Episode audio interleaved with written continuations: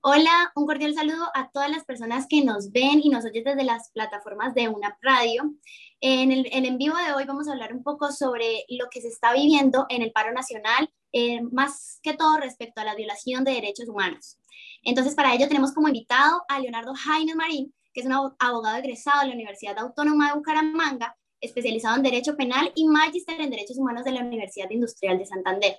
Tiene una experiencia de 20 años como abogado defensor de derechos humanos y actualmente hace parte del equipo jurídico de pueblos, la cual es una ONG que defiende los derechos humanos acá en Colombia. Además de eso, representa víctimas de crímenes del proceso genocida colombiano y eh, se encarga de la defensa penal de presos políticos. Eh, también es docente de Derecho Penal Internacional en la Universidad Industrial de Santander. Bienvenido, Leonardo, ¿cómo va? Muchas gracias y agradecer la invitación. Muy amable por la invitación.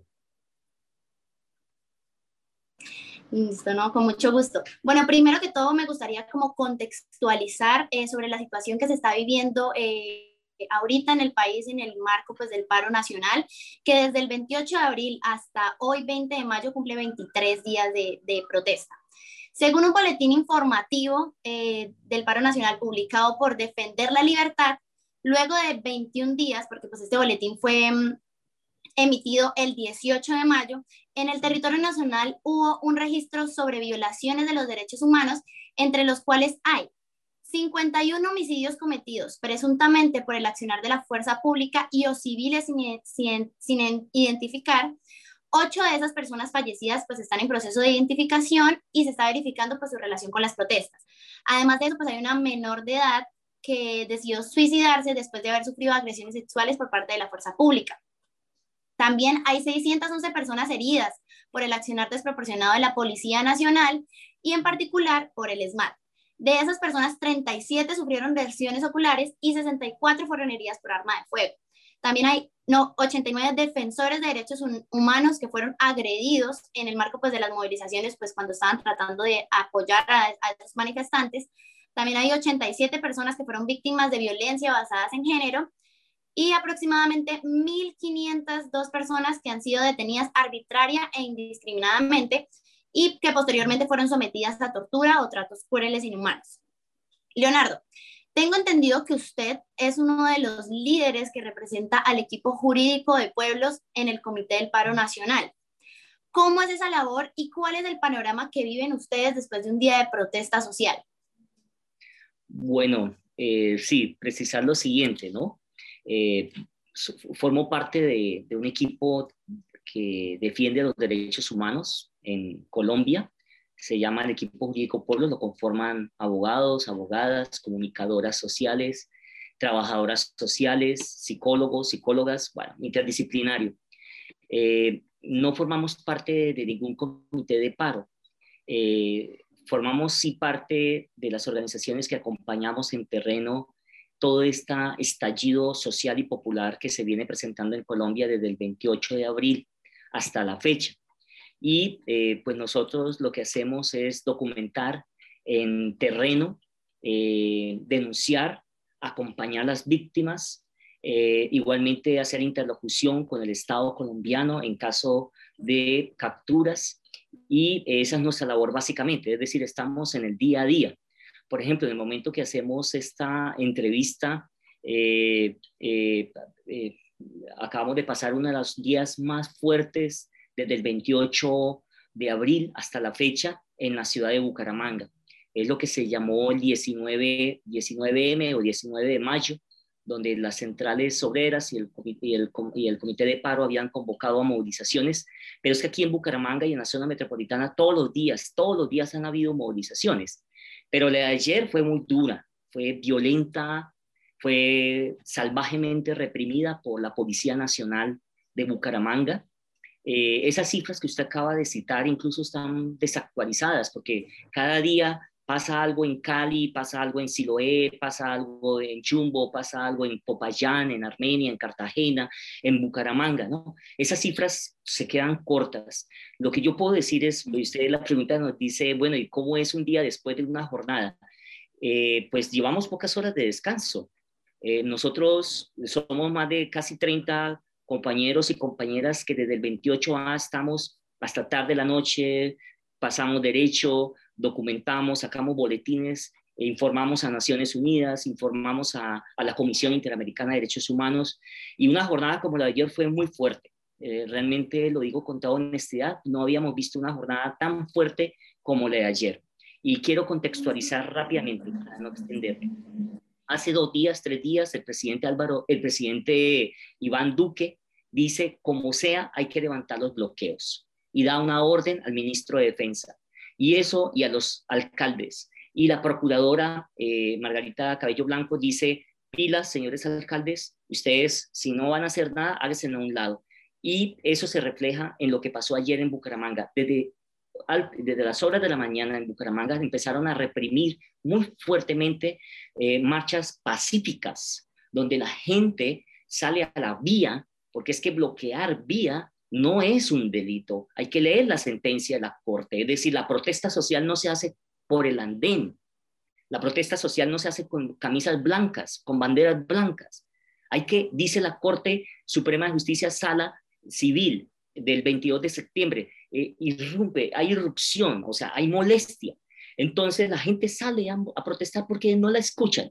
Y ayer eh, fueron reprimidas, fueron capturadas ayer por 20 eh, personas, golpeadas, tenemos 21 personas heridas, dos de ellas en el rostro y de cierto nivel de gravedad, y, eh, eh, y ataques contra nosotros como defensores y defensoras de derechos humanos. O sea, el panorama es bien complicado, eh, es una situación generalizada de violación a los derechos humanos y violación al derecho a la protesta social. Leonardo, ¿cuál es el proceso que se lleva a cabo para comenzar con la recopilación de datos y pues esas denuncias que se hacen sobre violación de derechos humanos pues después de un día de manifestaciones? ¿A qué hago referencia? ¿Cómo es la organización de ustedes como equipo para poder ah, organizar y recopilar toda esta información y hacer las denuncias respectivas? Mira, si hay algo que debe caracterizar el trabajo de la defensa de los derechos humanos, es la rigurosidad de la información. Es decir, no podemos sacar una información porque eh, llegó en, el grupo de WhatsApp diciendo mataron a dos personas en Cañaveral o en Molinos Bajo. Eh, nosotros no hacemos eso. Todo lo que sacamos es porque ha sido verificado porque estamos en terreno. Es decir, nosotros formamos equipos de dos, tres, que estamos acompañando la movilización, que documentamos Ningún video subimos si no es de nosotros, ninguna fotografía subimos si no es de nosotros.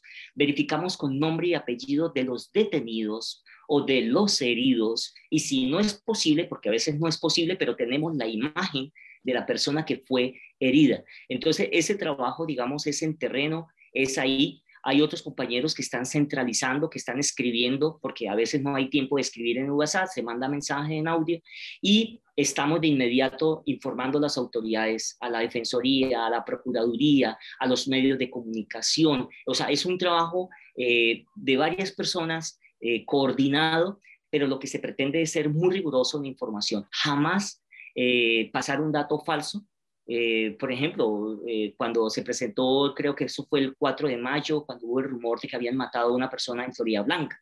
A nosotros los medios de comunicación eh, hegemónicos, tradicionales, nos llamaban a preguntarnos que si era cierto que había un muerto que si había sido asesinado y nosotros nunca dijimos que sí hasta que no estábamos, estuviéramos totalmente seguros, ¿no? Porque a veces pues eh, la información debe ser muy rigurosa. Pero lo que sí es cierto es que las organizaciones de derechos humanos en Colombia han sido muy rigurosas, organizaciones como Temblores, la campaña de la libertad, eh, eh, es un asunto de todos. En fin, ese dato que usted habla de 1.500 personas privadas arbitrariamente, miren, nosotros aquí solamente en Bucaramanga, en la zona metropolitana, incluyendo Lebrija, tenemos hasta el momento documentada 105 detenciones arbitrarias desde el 28 de abril. 105 para mí es muy alto y hemos documentado 50 heridos, de los cuales ya podemos documentar que pasan los seis heridos de cierto nivel de gravedad. Y si usted me pregunta qué tipo de heridas, con lanza, de granadas aturdidoras, con granadas eh, de gases lacrimógenos que golpean el rostro, eh, me parece que la fuerza, la policía aquí en, la zona metropolitana de Bucaramanga es muy salvaje, muy violenta. Eh, un compañero nuestro, el abogado Joan Moreno, es un caso muy conocido a nivel nacional. El 4 de mayo, en el barrio San Carlos de Piedecuesta, eh, fue detenido arbitrariamente, fue golpeado con una granada en la mano del capitán Pérez Frías, comandante de la estación de policía de Piedecuesta, lo golpeó, le rompió el cráneo. Eh, además, fue esposado, fue subido en una motocicleta asfixiado dos veces hasta perder el conocimiento, es decir, fue torturado, siendo un abogado defensor de derechos humanos, teniendo chaleco, me hubiese gustado traer aquí para esta entrevista el chaleco que nosotros tenemos, nosotros salimos, somos públicos, es decir, nosotros estamos ahí, nos ven todo el mundo, él tenía chaleco y, eh, y además fue judicializado Joan. Nosotros lo que nos hacemos una pregunta, si eso le pasa a un abogado como Joan Moreno, que además fue, eh, fue personero de San Vicente de Chucurí, es un muy buen abogado, estaba eh, desarrollando su labor en, pie de cuesta cuando el ESMAD estaba atropellando a la gente. ¿Ustedes se imaginan qué le hacen a un jovencito del norte, del barrio de Florida Blanca, de la cumbre? Es, es terrible, ¿no? Por eso la labor de la defensa de los derechos humanos hoy, en un contexto de paro, cobra mucha importancia. Sí, Leonardo, ya que traes pues a colación el caso de Joan, pues me parece pertinente pues hablar un poco de él, porque tengo entendido que pues el equipo jurídico de pueblos eh, impuso un habeas corpus por retención arbitraria y tortura, que pues fue decidida por el Juzgado Tercero Penal Municipal de Piedecuesta el 6 de mayo, y que inició una investigación pues contra esos agentes, ahí como hablabas del, del comandante. Eh, ¿Cómo va investigación en este momento? ¿Cómo se está llevando a cabo la investigación? Sí, eh, tengo que, bueno, y, ojalá este espacio sirva también como de pedagogía, de formación. Eh, primero, pues la Constitución dice que todos los colombianos y colombianas somos defensores y defensoras de derechos humanos. Dos, pues tenemos el deber. Eh, los abogados nos obliga, digamos, desde el punto de vista ético, defender los derechos humanos, ¿no? Y existe un recurso que creo que es el recurso más antiguo que existe, de los ingleses que se llama el habeas corpus, que era en caso de detenido, eh, se presenta para saber dónde está la persona. Es decir, no se puede desaparecer, no se puede aislar, no se puede privar de la libertad y, y estar incomunicado. Entonces, nosotros como Organización de Derechos Humanos, siempre que hay un detenido, interponemos habeas corpus. Y en el caso de Joan no era la excepción, máxime que era un compañero nuestro. Por fortuna, un juez de Búcara, de pie de cuesta, una juez, perdón, una abogada juez de pie de cuesta, falló una de las mejores decisiones de habeas corpus porque fue donde estaba Joan, hizo inspección, él estaba en la clínica Chicamocha, creo que en ese momento le tomó la entrevista, eh, tomó entrevista a los, a los policías y finalmente dice, mira, no procede el habeas corpus porque Joan ya está en libertad, pero lo que dice es que Ojo, porque la detención fue irregular y ordena investigar penal y disciplinariamente a los agentes de policía que eh, eh, capturaron arbitrariamente a Joan. Es un caso muy interesante de un habeas corpus en Argentina durante la dictadura militar, en los desaparecidos. Eh, los jueces no fallaban los habeas corpus. siempre que hay una denuncia por desaparición hay que interponer el habeas corpus. Es una herramienta que tenemos desde la defensa de los derechos humanos. Es una, un mecanismo constitucional y legal y creo que en algunos casos funciona, como en este caso, en el caso de Joan. ¿Cómo va la investigación?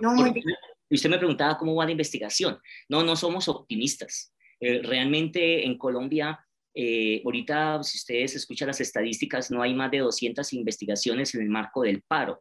Eh, esas investigaciones son lentas. por ejemplo, voy a, voy a poner un, pequeño ejemplo. Le, le, dicen a la víctima, pero ¿cuál policía lo, lo golpeó a usted? Pues es difícil saber, porque los policías salen, se ponen el chaleco encima y ocultan la insignia o el apellido que tiene que estar aquí en la parte izquierda. Nosotros vamos a interponer en, cuestión de horas una acción constitucional, una tutela contra eh, eh, la Policía Nacional y contra otras entidades, contra las alcaldías, para que obliguen a la policía siempre eh, permitir que esté el apellido de manera visible. O sea, aquí se normaliza que los policías salgan sin la identificación. Es que es una obligación del funcionario público estar plenamente identificado para que uno como ciudadano, si un policía me pega a mí, yo pueda decir, ah, fue Jaimes, fue Pérez, fue Marín, fue Julano de tal, y poder facilitar la denuncia. pues la mayoría de las investigaciones no pasan, nunca avanza, porque cuando le preguntan, ¿y cómo se llamaba la el policía que le pegó a usted? la pobre persona, la persona dice, no, yo no tengo ni idea, yo estaba sin inconsciente, pero además no le podía ver. Esos son mecanismos de impunidad que deben ser superados en Colombia. Sí, ya que estamos hablando pues de la detención arbitraria, me gustaría saber cuál es la manera correcta de proceder en estos casos. Es decir, digamos, si yo soy una ciudadana pues que está marchando, que me encuentro pues en las movilizaciones eh, de las protestas y todo esto, ¿qué puedo hacer yo como ciudadana si me retienen arbitrariamente? Mire, yo, yo quisiera llamar la atención a algo que está pasando en Bucaramanga. Porque es que en Bucaramanga, bueno, y en Bogotá y en Cali, pero, eh, y que tuvo que ver con el 21N, el 21 de noviembre del año 2019, cuando llegaba el SMAT o la fuerza disponible y dispersa. Una vez dispersa con las motocicletas, matrimonios que llaman, un agente de verde y un agente del SMAT atrás, empiezan a perseguir y a cazar literalmente eh, chicos y chicas jovencitos o personas que salen corriendo con instinto porque están, eh, hay gases lacrimógenos, etc. Entonces, se ha hecho costumbre de tener de esa manera, ¿no? Eso, eso me llama muchísimo la atención. Y en ese momento, cuando detienen a una persona, muchas veces la golpean, pero por fortuna eh, ha pasado algo increíble en Colombia, que es que los celulares, la misma comunidad se ha convertido, las mismas personas, en, el mejor eh, eh, contención contra los abusos de autoridad, contra los abusos policiales. El ejemplo más claro es el asesinato o la tortura de Javier Ordóñez en septiembre del año pasado en la ciudad de Bogotá. Si no se hubiese grabado, nadie hubiese sabido que esa persona había sido asesinado o había sido asfixiada, perdón, por la Policía Nacional. O en el caso de George Floyd en Estados Unidos, donde todo el mundo supo. Entonces, yo creo que eh, sí eh, hay unos derechos que la fuerza pública y la, policía, el SMAT, tienen que respetar.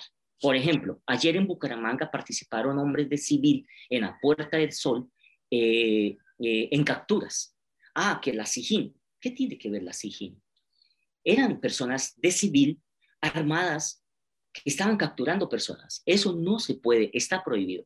Voy a poner otro ejemplo que pasó ayer en Bucaramanga. Antes de que hubiese capturas, el ejército nacional, ustedes saben muy bien, el ejército constitucionalmente está para defender las fronteras, para el orden público, para conflictos internos, conflictos internacionales, usan fusiles, no tiene nada que ver con protesta social. Pero ayer en la zona metropolitana el alcalde o el gobernador, no sé quién, dio la orden de que el ejército saliera a controlar marchas. Nosotros sacamos fotografías, hicimos una denuncia, incluso organizaciones de Canadá empezaron a llamar al alcalde de Cuesta, al alcalde de Girón, pidiendo, oye, ¿qué tiene que hacer? ¿Qué, qué, qué, qué tiene que ver eh, militares con fusil controlando marchas, ¿no? Eso es bastante delicado. Por ejemplo, ellos no pueden capturar a una persona, pero así como vamos, lo que se está dando es tratamiento de guerra, militarización a la protesta social, cuando en el fondo hay pobreza, en el fondo hay inconformidad, en el fondo son jovencitos que no tienen, no han terminado el bachillerato,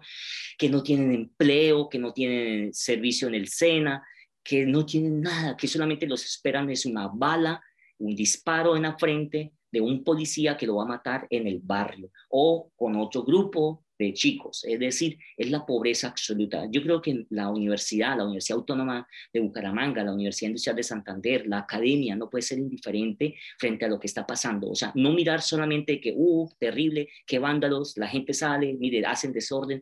Detrás de todo esto hay un problema social, estructural, que hay que, eh, la academia y la universidad, estar muy atento y comprometernos, abrir los micrófonos, abrir las clases, abrir, eh, en mi caso, como, como, como abogado egresado de la UNAP, eh, considero que es un imperativo para mí estar siempre al servicio de la gente más humilde y más pobre de este país y no al servicio de los, de los poderosos o de la gente que tiene todo el poder eh, el político y económico y social de este país.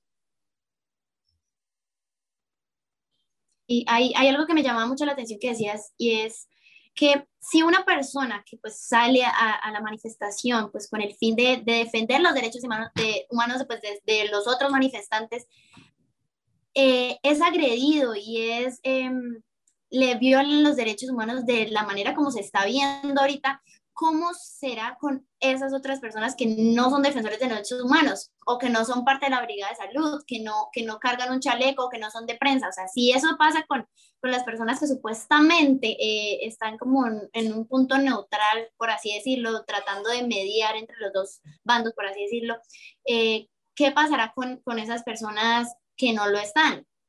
En este caso, pues las personas pues, más vulnerables, digamos los de primera línea, y pues todos los que sufren por todo esto. ¿Qué garantías se les puede dar a esas personas? ¿Ustedes cómo podrían buscar garantías o para que estas personas pues eh, hable pues en el caso de, los defensores de derechos humanos, más que todo, estas personas pues eh, no, no se vuelvan a repetir los hechos que, que, han sucedido últimamente. ¿Qué garantías se puede buscar para ellos? Bueno, la pregunta tiene dos partes. Voy a tratar de dividirla en dos. Eh, la primera es que los defensores y defensoras de derechos humanos eh, eh, somos declarados objetivo militar en el marco de la protesta social. Ya está confirmado, demostrado, comprobado que quienes usamos chalecos de derechos humanos somos objetos de atropellos y, por ejemplo, lanzándonos granadas aturdidoras o gases lacrimógenos, como lo que pasó a la compañera Jennifer, una compañera nuestra que en, en Cañaveral, en, en Florida Blanca, le dispararon de frente solo por el hecho de tener el chaleco. Pero se repite en Bogotá, se repite en Cali, se repite en Popayán, se repite en todas partes, ¿no? Mm, entonces, por eso la sentencia de la Corte que ya he citado, de la Corte Suprema de Justicia, que le dice al gobierno de Iván Duque, oye, respete la labor de los derechos humanos, de los, de los, de los defensores y defensoras de derechos humanos, y también de los comunicadores, porque hay dos, en medio de las marchas hay dos, dos grupos poblacionales o, no sé, que, somos objetivos. Eh, los defensores de derechos humanos por nuestra labor y los periodistas. Los periodistas que están cubriendo ahí, que dice prensa, sobre todo la prensa independiente, la prensa internacional, la prensa que está cubriendo el atropello, la golpiza, son objetivos también. Entonces, eh, la Corte dijo, pare y hay que hacer algo. Esa es la primera parte de su pregunta. La segunda parte de su pregunta, que tiene que ver con las personas que imagínense si eso nos hace a nosotros, a un periodista, a un defensor, a una defensora de derechos humanos, yo quisiera solamente graficar lo que pasó el domingo, este domingo hace tres días atrás, hace unos días atrás, perdón, eh, en, Bucaramanga, donde un joven eh, es detenido en la Puerta del Sol, eh, esposado eh, y luego estando en el piso, un policía va y le parte el brazo, fisura. Le dieron dos meses de incapacidad, dos meses de incapacidad. O sea, nosotros lo acompañamos a la clínica, eh, le, hubo fisura del, del, cúbito, eh, de, de, este hueso, de este hueso, del cúbito, de la mano derecha, y estando ya esposado, es que le parten el brazo. Ustedes se imaginan lo que pasa en las estaciones de policía, como le pasó a Joan, por ejemplo, cuando estuvo en la estación de policía, que golpeado, que casi inconsciente, lo esposan, lo ponen de esta manera, eh, sujeto con la mano arriba, no lo dejan ir al baño, no le dan agua. O sea, es una forma cruel. Yo, yo, yo no entiendo por qué ese nivel de ensañamiento, por ejemplo, en el caso de Piedecuesta, el, el, el capitán, el capitán Jaime Andrés eh, Pérez Frías, eh, que ya está denunciado, como ya lo dijimos, ¿por qué hacen eso con un defensor y cómo lo harían con personas muy humildes, yo insisto, de los barrios populares, jóvenes de, de las barras, del Atlético, jóvenes de un barrio muy humilde, muy pobre, que nadie, ningún abogado, ninguna abogada se mueve. No va a preguntar por ella en la estación. ¿Qué ocurre al interior de las estaciones? Por eso, en un Estado social de derecho, que se debe, en una democracia que debe respetar los derechos humanos, es un imperativo que jamás nada justifica nada justifica. Hoy acabo de dar una declaración a otro medio de comunicación, a un medio de comunicación, que preguntaba, pero bueno, ¿qué es lo que hace que el SMAT reaccione así? Nada lo justifica. Absolutamente nada. Por ejemplo, lo que pasó en Bogotá con la muerte de Javier Ordóñez, que produjo que la gente se molestara, que, quemaras, que quemaran CAI, centros de atención inmediata. Nada justifica, así estén quemando un CAI, que hayan usado armas de fuego para matar a 12 seres, 12 seres humanos.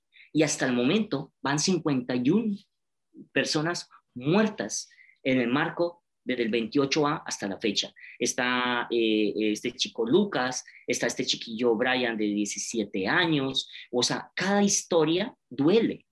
Son 51 seres humanos eh, jóvenes, la mayoría, ¿no? Como dice el profesor Renan Vega Cantor, hay un juvenicidio, eh, pareciera que los jóvenes son como el objetivo, uno a ser joven y ser pobre y ser mujer, a veces creo yo, eh, eh, es una tragedia en Colombia. Es la tragedia de los pobres, la tragedia de los nadies, como dice Galeano, es la tragedia de los invisibles, de los giles, de los que nadie, nadie no, no valen nada. Eh, esas muertes no, no importan. Y, esos son los que están ahorita en Cali, los que, están, los que salen ahorita a marchar. el paro termina mañana, en una semana, dos semanas, y ellos vuelven al barrio. Y el estudiante vuelve a su clase y dejan de ser sujetos, dejan de ser protagonistas de una historia. Ahorita ellos son los protagonistas. En una semana vuelven a morir porque no tienen nada, ninguna opción. O que robarse en un celular y la gente los linche, los queme vivos, los golpee, ¿no? Eso es lo que está pasando en Colombia, ¿no? Es, yo creo que es el levantamiento de los invisibles, el levantamiento de los que nadie les importa. Sí, pues muy dura toda la situación que se está viviendo ahorita en el país y más que todo, como mencionabas, para esas poblaciones vulnerables, eh, mujeres, eh, los jóvenes, pues de, de no muy buenos recursos y todo esto. Bueno, respecto a eso, como ONG, ¿cuál es el siguiente paso eh, pues a seguir? ¿Cuáles son las estrategias que se van a implementar o qué es lo que se va a buscar hacer para que estas cosas no vuelvan a suceder, para poder cumplir con las garantías de los manifestantes y, de las personas pues, que están apoyando todo esto.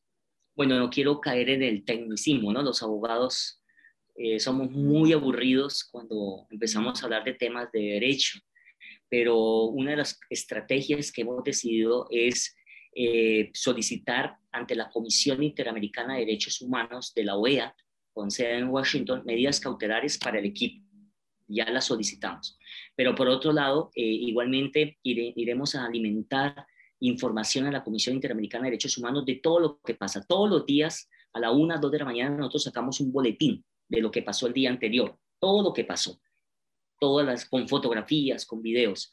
Todo esto lo que debemos informar a la Comisión Interamericana de Derechos Humanos, eh, yo creo que también estamos pensando en presentar comunicación a la Secretaría de la Corte Penal Internacional, de la, de la CPI, Corte Penal Internacional, eh, por crímenes de lesa humanidad y crímenes de genocidio contra el presidente Iván Duque, contra el ministro, contra eh, el comandante de la policía, por cada una de las, bueno, eso ya lo hizo, ya lo hizo creo que el parlamentario, el congresista Iván Cepeda y otra gente, pero nosotros vamos a hacerlo también con los casos que están ocurriendo aquí en la región de Santander, en la región de Cesar, eh, norte de Santander, de Bolívar. Eh, son acciones, digamos, estratégicas. No quiero cansarlos desde el punto de vista tan técnico, los abogados somos muy aburridos, pero lo que yo digo es que se acciones que busquen la responsabilidad penal individual y la responsabilidad del Estado. La Comisión Interamericana de Derechos Humanos, responsabilidad del Estado colombiano por violación a la Convención Americana de Derechos Humanos. Y ante la Corte Penal Internacional, la responsabilidad penal individual de los máximos responsables por crímenes internacionales, entre estos crímenes de lesa humanidad y crímenes de genocidio. Pero bueno, también habrá otras acciones. Por ejemplo, eh, denuncias penales aquí en Colombia. No somos optimistas, no sirve para nada, pero hay que hacerlo ante, la, ante la Procuraduría, no sé, ojalá sirva, hay mecanismos de impunidad, eh, pero sobre todo quiero llamar la atención que lo que está viviendo Colombia es un hecho, es algo histórico. Eh, digamos, creo que el país vuelve a ser el mismo. el 28 de abril había una pandemia, cosa que es cierto, no soy negacionista, hay víctimas, pero había un temor de pandemia, había muchas ciudades, entre eso Bucaramanga, que había toque de queda, una magistrada que creo que no sé de dónde saca esa tesis tan rebuscada, eh, revive una tutela, una magistrada de Bogotá, y dice, nada, eh, no se revocan los permisos para salir a marchar. ¿Quién dijo que para salir a marchar, para ejercer la protesta social se requiere permiso? No, no se requiere permiso Jamás. Eso sería una dictadura. Se requiere informar a las autoridades, pero esta magistrada, y ese era el ambiente del 28 de abril, ¿qué hizo la gente? Salió. ¿Qué hizo la gente humilde y pobre de este país, las centrales obreras? Salió a la calle. ¿Qué pasó el primero de mayo? El primero de mayo este año cae un sábado. Recuerda que era un sábado. Bucaramanga, toque de queda. Estaba prohibido, no se podía, no se podía salir. La gente salió. Ahí salimos, en la mañana y en la tarde. La gente salió. ¿Por qué? Porque, bueno, las necesidades son mayores, porque la gente está cansada, está agotada, porque había una reforma de carácter impositiva de impuestos que iban a afectar a la gente y siguen afectando a la gente otras medidas como la reforma de la salud, que aunque ya se cayó, existen más eh, otras condiciones, por ejemplo, el desempleo, el extractivismo, el abandono, el nivel de pobreza de los jóvenes, el desempleo en los jóvenes que supera el 25, el 26%, el nivel, la diferencia salarial entre hombres y mujeres. Bueno, no, hay muchísimas razones. La gente se cansó y creo que esto no vuelve a ser lo mismo. Sí, es, es verdad que todo lo que estaba sucediendo pues, en, el, en el país está marcando la historia de Colombia como tal. Eh, hace mucho tiempo no se veía como ese despertar del pueblo por, por, cambiar lo que está pasando, por cambiar las formas en las que el gobierno pues está tratando de manejarlos.